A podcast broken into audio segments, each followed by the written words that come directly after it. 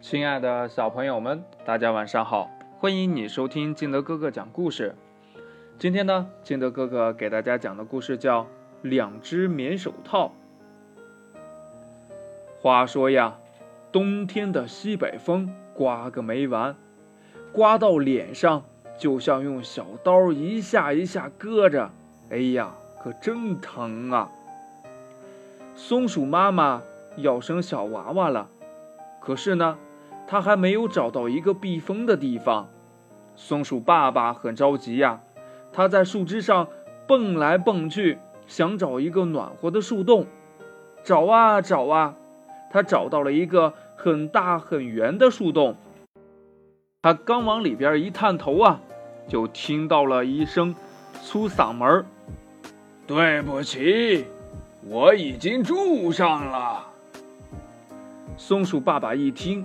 就知道是大黑熊，他赶忙走开了。找啊找啊，他找到了一个很小很圆的树洞。他呀，刚往里一探头，就听到了一声尖嗓门：“对不起，我已经住上了。”松鼠爸爸一听呀，就知道是小刺猬，他赶忙走开了。风呀，越刮越大。还夹带着雪花呢，松鼠妈妈蜷缩着身子，抱着圆鼓鼓的肚子，蹲在树枝上，愁得只想哭啊。松鼠爸爸叹了一口气，跳下了大树，又为松鼠妈妈寻找生娃娃的地方去了。他走在雪地上，这里看看，那里找找，连个草窝都找不到，他的脚丫都冻麻了。可根本顾不上暖暖他们，他只想快点给松鼠妈妈找个窝，好平平安安的生下小娃娃呀。走着走着，他忽然呀踩着了一个软绵绵的东西，他摇摇大尾巴，把覆盖在上面的雪扫一扫，啊，露出了一只棉手套。他知道呀，这呀一定是哪个小朋友。不小心丢在这里的，他可顾不了那么多了，赶忙呀让松鼠妈妈钻了进去。不久呢，他就生下了五只小松鼠。五只小松鼠一生下来就淘气极了，这里钻钻，那里拱拱。五只小松鼠呀，钻进了棉手套的五个指头。这下呀，正好了，一只。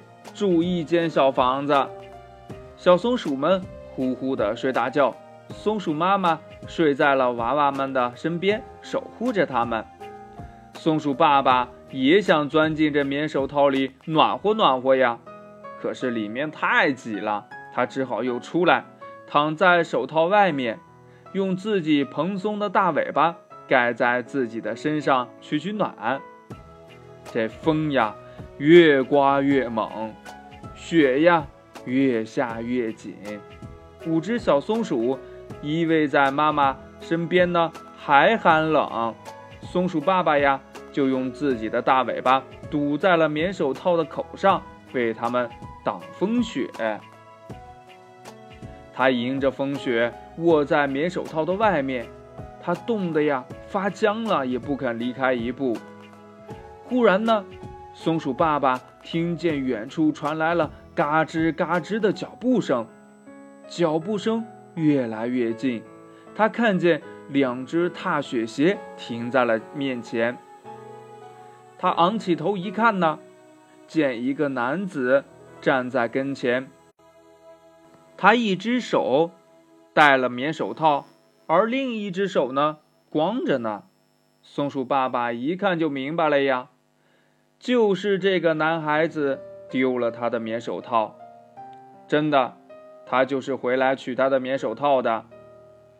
结果呢，他蹲下身来，刚要伸手去拿，松鼠爸爸说：“呀，哎，谢谢你的棉手套。”男孩呢却说：“我该谢谢你呀，是你替我看管着手套呢。”不，松鼠爸爸说。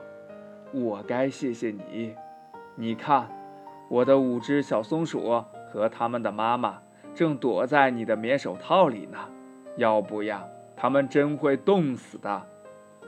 你怎么不进去呢？小男孩问呀。哎，里面太挤了，我在外面呀，给他们挡风雪。松鼠爸爸很自豪地说。这时候呀，小男孩发现松鼠爸爸全身盖满了雪花。他毫不犹豫地脱下了另一只棉手套，轻轻地放在了地上，然后呢，转过身去，不声不响地走了。松鼠妈妈和他的五只小松鼠探出头来，想谢谢他。只见呢，他已经踩着厚厚的大雪，嘎吱嘎吱地走远了。松鼠爸爸说：“呀，好好保存这两只棉手套。”明年春天天暖和了，我们一定要送还给他。五只小松鼠望着男孩远去的背影，一起的喊道：“等等，我们长大了，跟着爸爸妈妈一起去。”故事讲完了，亲爱的小朋友们，如果你是这个小男孩，松鼠爸爸给你说了他的情况以后，你。会把丢失的这只棉手套拿走吗？那如果你是这五只小松鼠，你长大了以后，嗯，你会用什么方式去谢谢这个小男孩呢？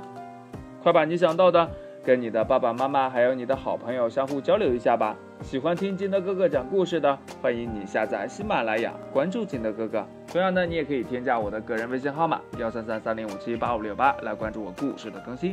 亲爱的小朋友们，今天的故事就到这里，祝你晚安，明天见，拜拜。